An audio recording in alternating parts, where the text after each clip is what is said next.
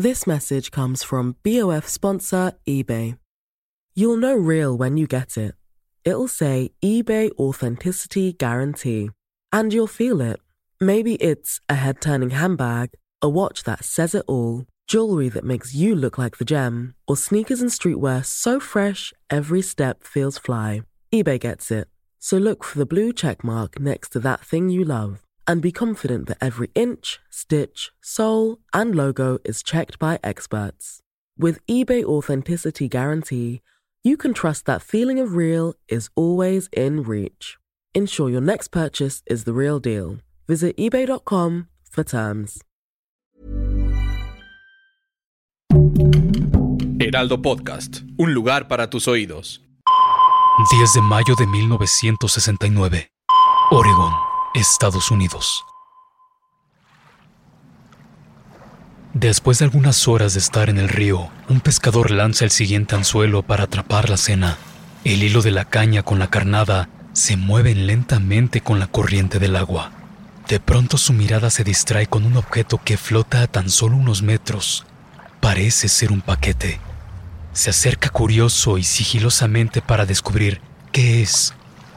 Al llegar a él, sintió como su cuerpo se paralizó de terror al ver que aquel paquete flotando en el río en realidad es el brazo de una mujer atada a una pequeña caja de herramientas. Diablos, el infierno existe y está en la tierra. Una producción de Heraldo Podcast.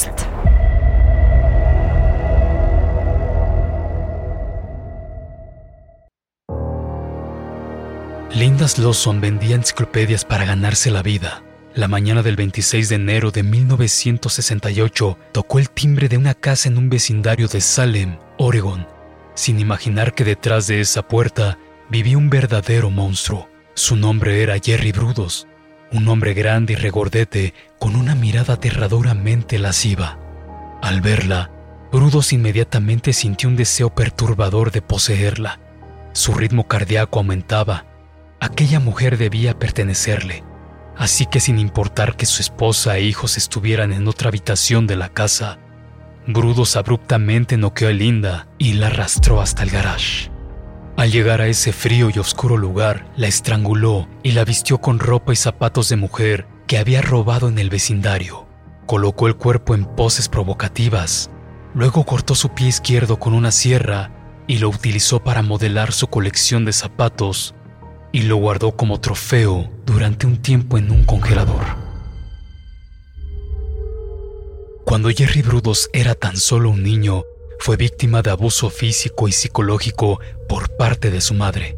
Aileen Brudos siempre quiso una niña, así que decepcionada de su segundo hijo varón, vestía a Jerry con ropa de niña y lo trataba con desprecio. Con tan solo cinco años, Jerry encontró unas zapatillas de aguja en un deshuesadero y decidió llevarlas a casa. Al llegar, subió a su habitación y se las probó frente al espejo. En ese preciso instante, su madre entró al cuarto y sintió rabia al verlo. Aileen decidió quitárselas a punta de palo para que le sirviera de escarmiento. Después de este incidente, Jerry comenzó a desarrollar un fetiche por los zapatos y la ropa interior de mujer. Y cuando tenía tan solo 12 años, intentó robar la ropa interior de sus compañeras y los zapatos de su maestra. En su adolescencia, empezó a acechar a las mujeres, las derribaba o las asfixiaba para dejarlas inconscientes y escabullirse con sus zapatos. A los 17 años, secuestró una mujer y la obligó a cumplir todas sus fantasías sexuales y amenazó con apuñalarla si no lo hacía. Después de ese delito, fue arrestado y al poco tiempo lo internaron en un hospital psiquiátrico por nueve meses. Los doctores determinaron que sus fetiches y fantasías sexuales estaban directamente ligadas con el odio que tenía hacia su madre y las mujeres en general. A los 22 años, el asesino fetichista se casó con Darcy, una joven de 17, a quien le pedía que hiciera las tareas del hogar usando únicamente zapatillas de tacón alto, mientras él le tomaba fotografías.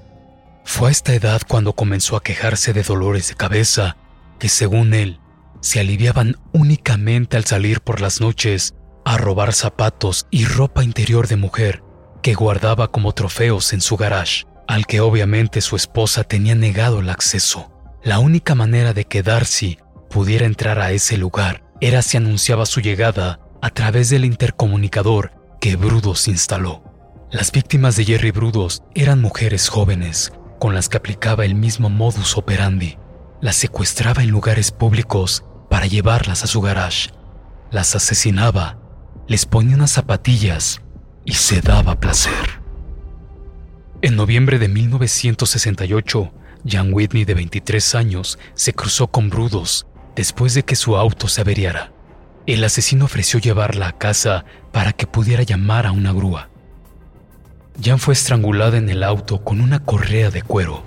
Su cuerpo estuvo colgado en una polea del garage por varios días, durante los cuales Jerry Brudos vistió, ultrajó y fotografió el cadáver para después amputarle un seno y hacerle un molde de resina para utilizarlo como pisapapeles.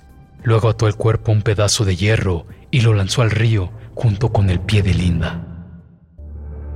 Una tarde de abril de 1969, Sharon Wood se encontraba en un estacionamiento subterráneo para regresar a casa, cuando de pronto escuchó una voz decirle, No grites, y sintió un objeto en su espalda.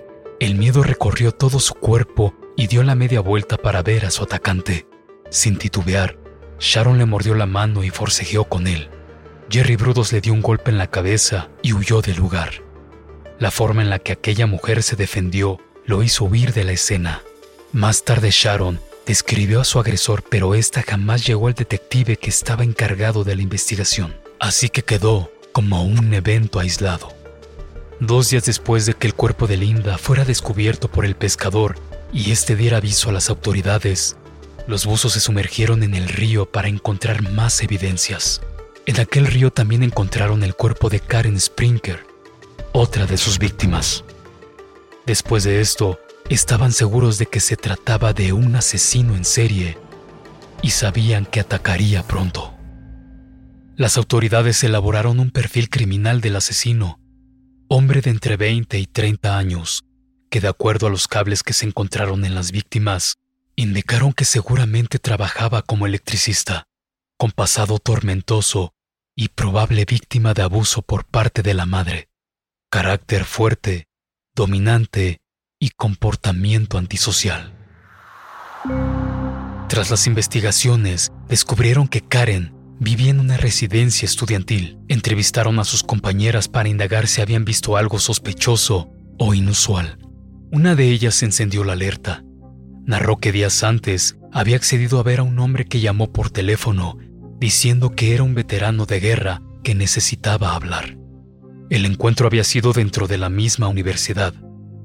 Aquel veterano le había propuesto dar un paseo, pero ella lo rechazó, ya que el hombre había hecho varios comentarios inquietantes sobre las víctimas que habían aparecido en el río. Aquellos comentarios la habían hecho sentir insegura, pero el veterano le había propuesto hablar la siguiente semana. Los detectives le pidieron a la joven avisarles si éste llamaba. Días después, el veterano llamó y apareció una hora y media más tarde en la universidad. En cuanto los agentes lo vieron entrar, supieron que aquel hombre era el asesino en serie que estaban buscando, pero no tenían pruebas para detenerlo. Jerry Brudo se identificó y respondió todas las preguntas que le hicieron. Minutos después, lo dejaron marcharse, no sin antes anotar la matrícula de su auto. Al cotejar la información con su base de datos, encontraron dos indicios claves. El primero su historial psiquiátrico, y el segundo, Linda, la vendedora de enciclopedias, había visitado la zona donde vivía Brudos antes de desaparecer. Los agentes visitaron su casa y mientras uno platicaba con el asesino, el otro inspeccionaba la casa y encontró evidencia que lo incriminaba, los cables de cobre que habían sido encontrados en las víctimas. Para poder procesarlo, necesitaron de la declaración de Gloria Jean de 15 años, que logró huir de aquel monstruo y pudo identificarlo en una rueda de reconocimiento. En un primer instante, Jerry Brudo se declaró inocente, Pero uno de los agentes, tras horas de interrogatorio, logró adentrarse en la mente del asesino y consiguió que declarara, con lujo de detalles, quiénes habían sido sus víctimas, cómo las había asesinado y dónde. Durante el juicio, trató de convencer al jurado de que tenía una enfermedad mental, pero siete psicólogos determinaron que era un psicópata, egoísta y vanidoso, con un alto coeficiente intelectual y que no sufría demencia alguna. Diablos, asesinos que marcaron historia. Una producción de Heraldo Podcast. Algunas de las acciones y los nombres de los personajes no son reales y fueron puestos como ficción para la narración de la historia. Narrado por Luis Hernández. Producido y escrito por Ale Garcilaso. Y diseño sonoro de Federico Baños. Síguenos en redes sociales como Heraldo Podcast.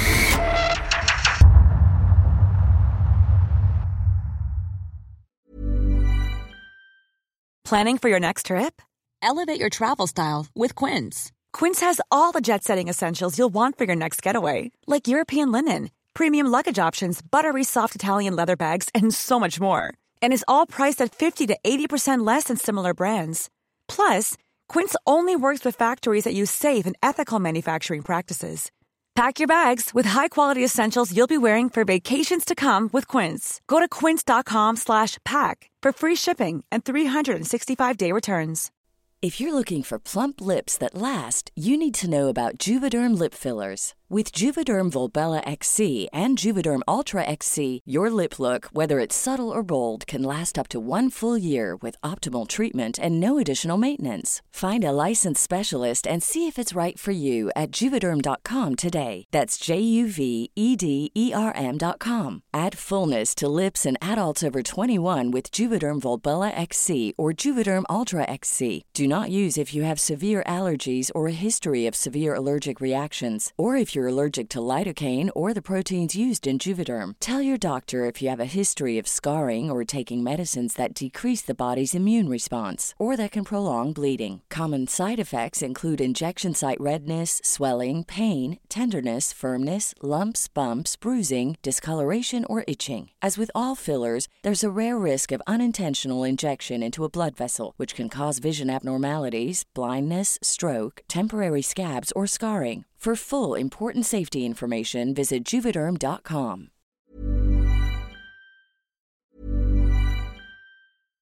This message comes from BOF sponsor eBay. You'll know real when you get it. It'll say eBay Authenticity Guarantee. And you'll feel it. Maybe it's a head turning handbag, a watch that says it all, jewelry that makes you look like the gem, or sneakers and streetwear so fresh every step feels fly. eBay gets it. So look for the blue check mark next to that thing you love and be confident that every inch, stitch, sole, and logo is checked by experts. With eBay Authenticity Guarantee, you can trust that feeling of real is always in reach. Ensure your next purchase is the real deal. Visit eBay.com for terms.